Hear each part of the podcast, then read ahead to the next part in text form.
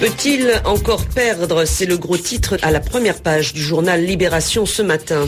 Il, c'est bien sûr Barack Obama, car de plus en plus de spécialistes de la politique aux États-Unis pensent que le candidat démocrate va gagner l'élection présidentielle de demain. Et tous les sondages lui donnent entre 5 et 11 points d'avance sur John McCain. Mais l'élection est indirecte. Les électeurs votent en fait pour des grands électeurs et ce sont eux qui éliront ensuite le président des États-Unis. Lorsqu'un candidat a la majorité dans un État, même s'il n'a qu'une seule voix d'avance, il remporte tous les grands électeurs de cet État. On le sait, il y a des États qui voteront de façon certaine pour Barack Obama, d'autres pour John McCain. Il y en a d'autres où le vote n'est pas sûr. C'est ce que l'on appelle les swing states, les États qui peuvent voter républicains ou démocrates. Il y en a une dizaine et selon les derniers sondages, Barack Obama aurait la majorité dans six de ces États. Et c'est justement là que les candidats ont choisi de faire leur dernière réunion.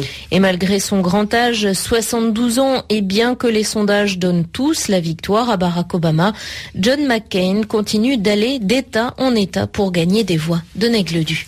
John McCain était ce dimanche en Pennsylvanie, puis dans le New Hampshire, avant de terminer la journée par un meeting à minuit passé à Miami, en Floride. Et ce lundi, c'est reparti pour un nouveau marathon, sept États dans la même journée. Il commence donc en Floride, ensuite le Tennessee, la Pennsylvanie à nouveau, l'Indiana, le Nouveau-Mexique et le Nevada, avant d'aller dormir enfin chez lui en Arizona. Pareil pour sa colistière Sarah Palin, Ohio, Missouri, Iowa, Colorado, Nevada, avant elle de repartir pour l'Alaska, où elle doit aller voter demain.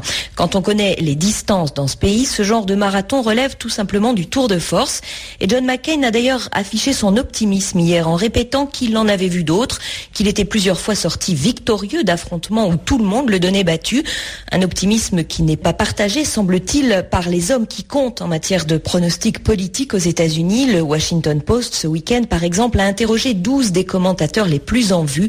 Ils ne sont que deux à prévoir une victoire de John McCain. Donald du Washington RFI.